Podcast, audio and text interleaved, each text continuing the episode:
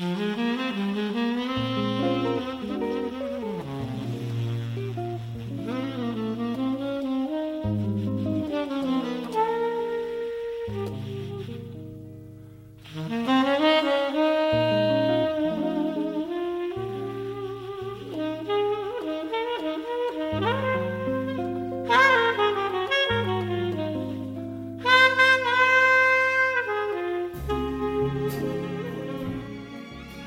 今晚给你读点什么？乖，不要给外婆开门。这里是大灰狼讲故事，我是李大狼。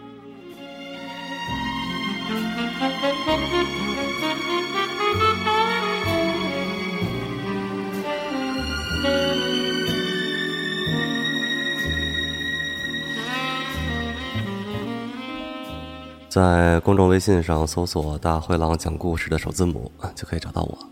我会定期给你推送一些与节目相关的资讯和内容。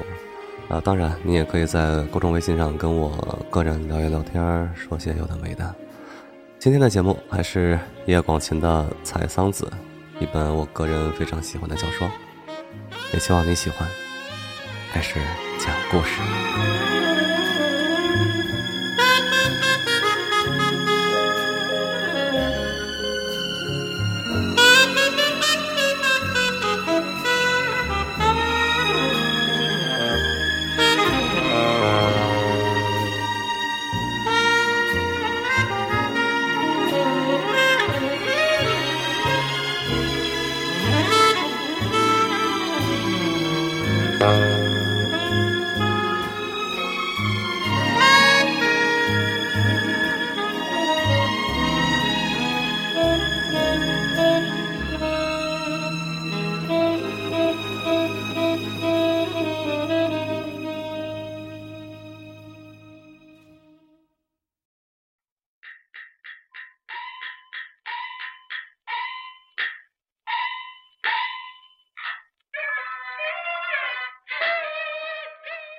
每回跟老七去买碗，我都为顺福那穷苦的生活而揪心。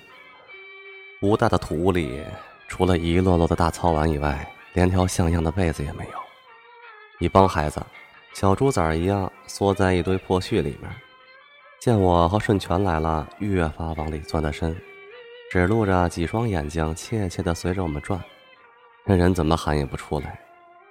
不出来的原因是都是光屁溜儿。没穿裤子，顺的奶奶人虽穷，但却胖，虚胖，老喘，脸肿得没了人形，见着我们就淌眼泪儿。她身上的衣裳从里到外都是我母亲的，那些衣裳穿在我母亲身上还是件衣裳，到了顺大奶奶身上却都走了样，有些不伦不类的滑稽了。我和顺全说是去买碗，不如说是去送钱送东西。最让我看不惯的是顺福接受钱物时那份从骨子里渗透出来的卑微之相。他捧着那些东西，将金家的人一个个问遍，包括女猫黄儿和胖狗阿丽。提的最多的自然是我的母亲，问三大大好，替我跟珠儿他妈给三大大请安，让三大大硬硬朗朗的。这时，顺福已不再管我的母亲叫什么表姑了。他很知道形势的变化。问遍的金家人中，顺福唯独不提老二顺伯、老三顺齐和老四顺堂。那三位爷的不睦，似乎与他有着直接的关系。临走，我必定要转达母亲的嘱咐，让顺福来家吃春饼。母亲别的饭做不了。唯有烙春饼，那是无人能比的。泡面加香油烙成双盒，配以甜面酱和葱丝儿，卷酱肘子、小肚、摊黄菜、炒黄花粉、炒菠菜、炝豆芽等等。指那豆芽讲究便很多，必须用桶菜第二层的二菜或盆泡的豆芽，其余掐头去尾的老豆芽是绝不能上桌的。吃时。将各式菜用双合饼卷成卷儿，吹喇叭般嚼起来不散不流，才算会吃的。这饼是金家哥几个和顺福最爱吃的，每逢哥几个和顺福一聚齐，就得让我母亲烙春饼。听到我母亲请吃春饼的邀请，顺福一连声的答应着。被烟熏在烂红的眼里，似乎有泪光在闪，说：“真难为三大大还记得他爱吃春饼的事儿。”但实际上，当了烧窑工的顺福一次也没上金家来过，尽管我的母亲一次次邀请他。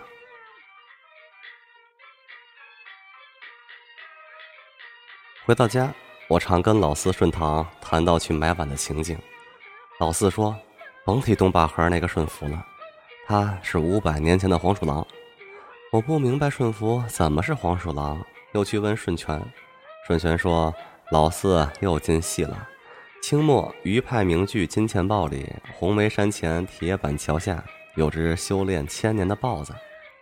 有一天，金钱豹西朝王母娘娘回山，见到一位美佳人后，魂魄乱飞，方寸大乱，立誓非他不娶。”让军师去说媒，军师先期纳采时自我介绍是五百年前的黄鼠狼，想必顺堂指的就是这个了。我说，既然顺福是五百年前的黄鼠狼，那么谁又是铁板桥下的金钱豹呢？顺权笑而不答。我以后稍稍长大了些，脑子里也装了些男女的事情，才知道。与余居生演的金钱豹不同的是，我们家有三只金钱豹，老二、老三、老四，顺伯、顺其、顺堂，这让一只黄鼠狼难以招架也是必然的了。只是让金钱豹们魂不守舍的美娇娘又是谁呢？母亲说，除了黄四咪，还能有谁？黄四咪，人我没见过。但他的照片我们家有不少，都是老二给照的。新派老二不但玩枪，还玩照相机，也常照些莫名其妙的照片，让人难解其中。在老二的镜头里，部位有肥狗阿力巨大的臀，还有厨子老王脸上长着寸长黑毛的肉瘤，格调之低，让人不敢恭维。于是，在狗臀与肉瘤之中。常有黄四咪的笑靥在闪亮。黄四咪是演文明戏的，大概就是今天的话剧了。从照片上看，四咪若眼横波，风韵无限，是属于那种增之太肥、减之太瘦的无可挑剔的美女。她与金家最初的相识，当归结于警察顺福。当时顺福是个警察卒子。保管着东区三条胡同的治安，顺福是个脸热的人，走街串巷跟谁都熟。那日鬼使神差的穿到斜街黄四咪的住处，恰逢一帮演员在排戏，便坐那儿看了半日，喝了黄四咪两碗花茶。四咪在那出戏里演的是韦皇后，举手投足便带了一股皇后的气派，把个顺福看得目瞪口呆。简直不知今夕是何年了。自此，顺福无事常去斜街看排戏，渐渐的，谁该说什么词儿，怎样动作，便都已烂熟于心。有警察变为话剧迷这事儿，也不能不说是个进步。渐渐的，顺福说话也变得咬文嚼字起来，肚子里也多了些韬略，长满疙瘩包的黑脸上也常抹些雪花膏之类的东西。用母亲的话说，是比出来时瞅着顺溜多了。顺福也窥出，那些演戏的红男绿女看似奇装异服，实则都很穷。演太子那个小生身上那套白布西装，足足穿了半个月没见换样。女人的丝袜不少也跳了丝儿，悄悄用针缝了。这些人吃的也简单，俩大子儿买俩烧饼，熬一锅冬瓜汤，咕噜咕噜也吃的挺香。久而久之，顺服的这些人竟同情热爱的不得了了，特别是那个常给他茶喝的黄四咪。排戏的时候，只要朝他瞄一眼，他立即头脑发懵，腾云驾雾般不知所措。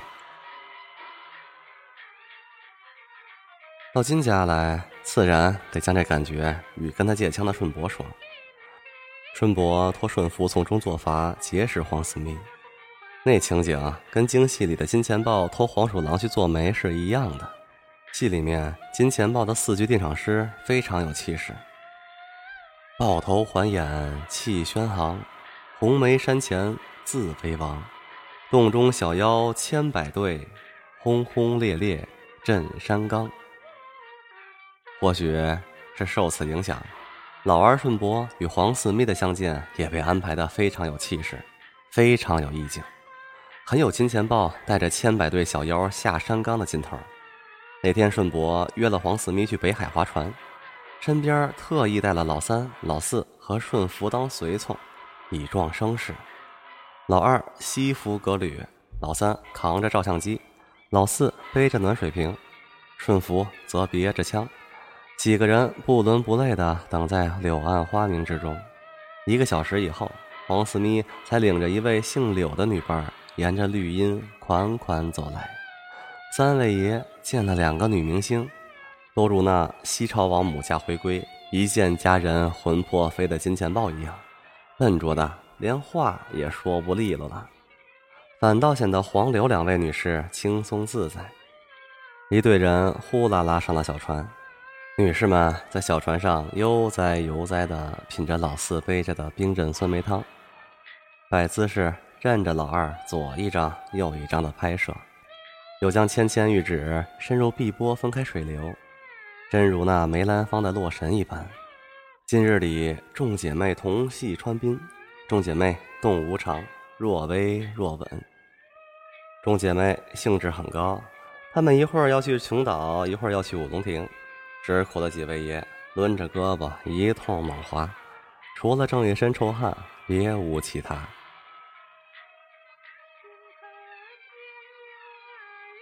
老二将黄四咪和他的女伴柳四咪引进金家的时候，已是几个月后。那时黄四咪的名声已在北平大噪，韦皇后腰质轻盈、意义逼人的形象已通过小报记者展现给万千读者。追星族无计其数，以致黄四咪平时说话也如演戏一般，常常是高八度，拿腔拿调的，使人一听便知是演话剧的。四咪来的那天，老三老四恰巧不在家，五百年前的黄鼠狼也正在局子里当值。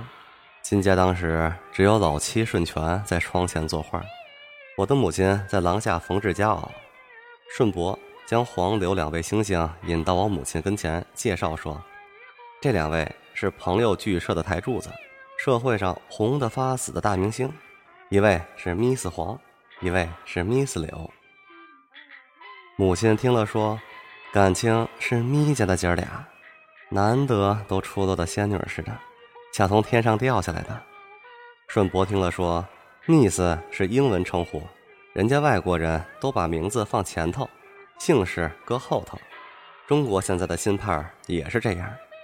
母亲问二位姑娘姓什么，顺伯说一姓黄，一姓柳。母亲恍然大悟地说：“，倒过来念就是黄四咪和柳四咪了。这两个名字倒是新鲜好听，比金家十几个顺好记。”于是，演文明戏的黄柳明星在金家便被永远的喊作了黄四咪。柳四咪，直至今日。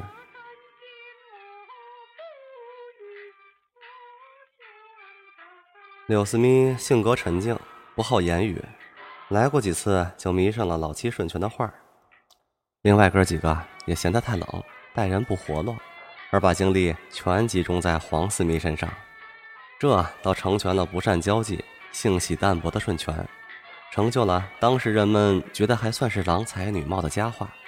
当然，后面还有故事。我现在要说的是老二、老三、老四围绕着黄四咪发生的事情。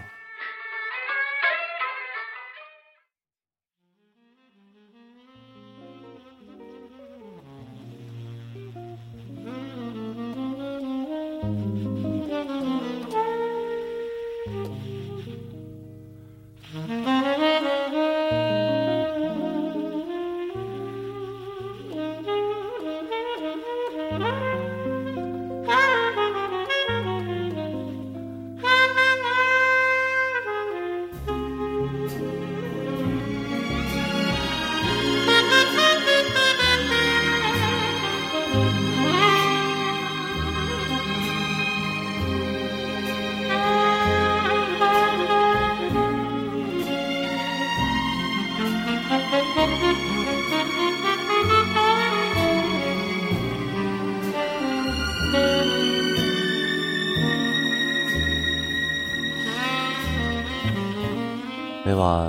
给你读点什么？喂，不要给外婆开门。这里是大灰狼讲故事，希望你喜欢今天的节目。我们下期节目见，做个好梦，晚安。